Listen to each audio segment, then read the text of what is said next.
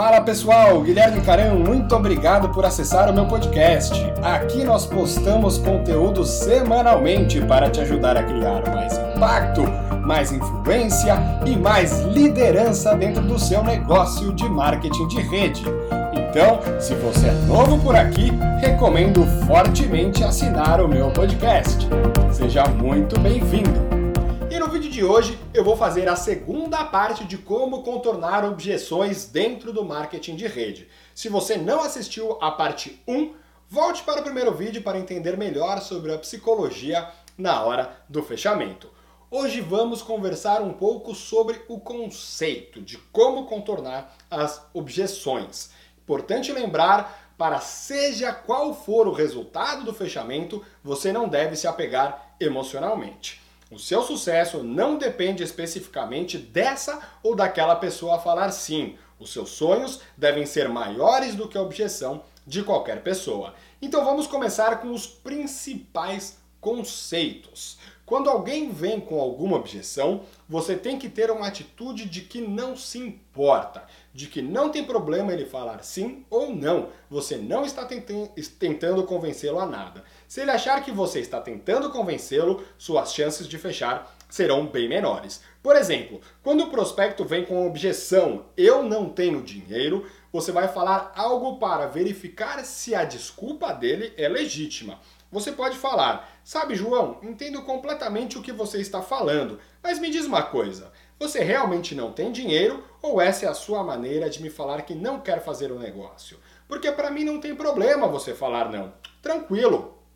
Fazendo isso, você desarma o prospecto, porque ele está esperando que você tente convencê-lo, mas você teve postura e perguntou: honestamente, você realmente não tem dinheiro ou essa é sua forma de dizer não? Muitas vezes eles irão responder: é, realmente eu não quero fazer esse negócio. Se a resposta for essa, ok, cumprimente ele, agradeça pelo tempo dele e vá para o próximo. Mas na maioria das vezes eles respondem: não, eu quero fazer, é que realmente eu não tenho dinheiro. Nesse caso, você vai para a pergunta número 2. Legal, João, você realmente quer fazer esse negócio? Dessa maneira você está fazendo ele te convencer de que ele quer fazer. Não é você que tem que convencer ele, é ele que tem que te convencer de que ele quer fazer. Ele vai falar novamente: sim, eu quero. Aí você pergunta mais uma vez: você tem certeza? Realmente você quer fazer? A partir do momento que ele te falar pela terceira vez sim, eu quero fazer, ele realmente me convenceu de que o problema dele é realmente a falta de dinheiro. Nesse momento, seu único trabalho é ser um consultor, ajudá-lo a achar uma forma de iniciar, de contornar a crença limitante de que ele não tem dinheiro. Seja um líder servidor. Coloque o interesse dele sempre acima do seu. Isso que irá atrair mais pessoas para a sua organização. No próximo episódio, iremos falar mais sobre como contornar especificamente essa objeção do eu não tenho dinheiro.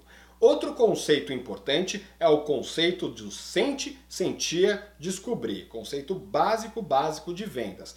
Por exemplo, quando o prospecto fala que não tem tempo, você responde: "Sabe de uma coisa? Eu entendo completamente como você se sente. Eu me sentia da mesma maneira, mas veja o que eu descobri."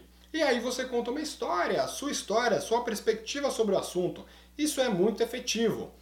Da falta de dinheiro, por exemplo, mesmo que não fosse ou que não foi o seu caso quando você iniciou, você pode falar, por exemplo, entendo completamente como você se sente. A minha amiga Maria se sentia da mesma maneira, mas ela descobriu que se ela não arrumasse o dinheiro para iniciar esse negócio, ela nunca teria dinheiro. Então ela deu um jeito de arrumar o dinheiro e em duas semanas recuperou o investimento inicial e ela agora está conseguindo complementar a renda dela com boas vendas e boas comissões. Sente, sentir, descobrir. Muito poderoso. Mas para isso, você precisa saber as histórias das pessoas envolvidas no seu negócio. É a história da Maria. Porque sabendo as histórias de outras pessoas, você consegue fazer o seu prospecto se identificar com as histórias e com o negócio. O que te passei hoje são conceitos básicos, mas a partir do próximo episódio irei entrar em detalhes sobre cada objeção específica. Então, não perca! E muito obrigado por assistir esse vídeo e para mais vídeos e treinamentos como esse, é só assinar aqui o meu canal. E se você gostou, compartilhe! Um grande abraço e até a próxima!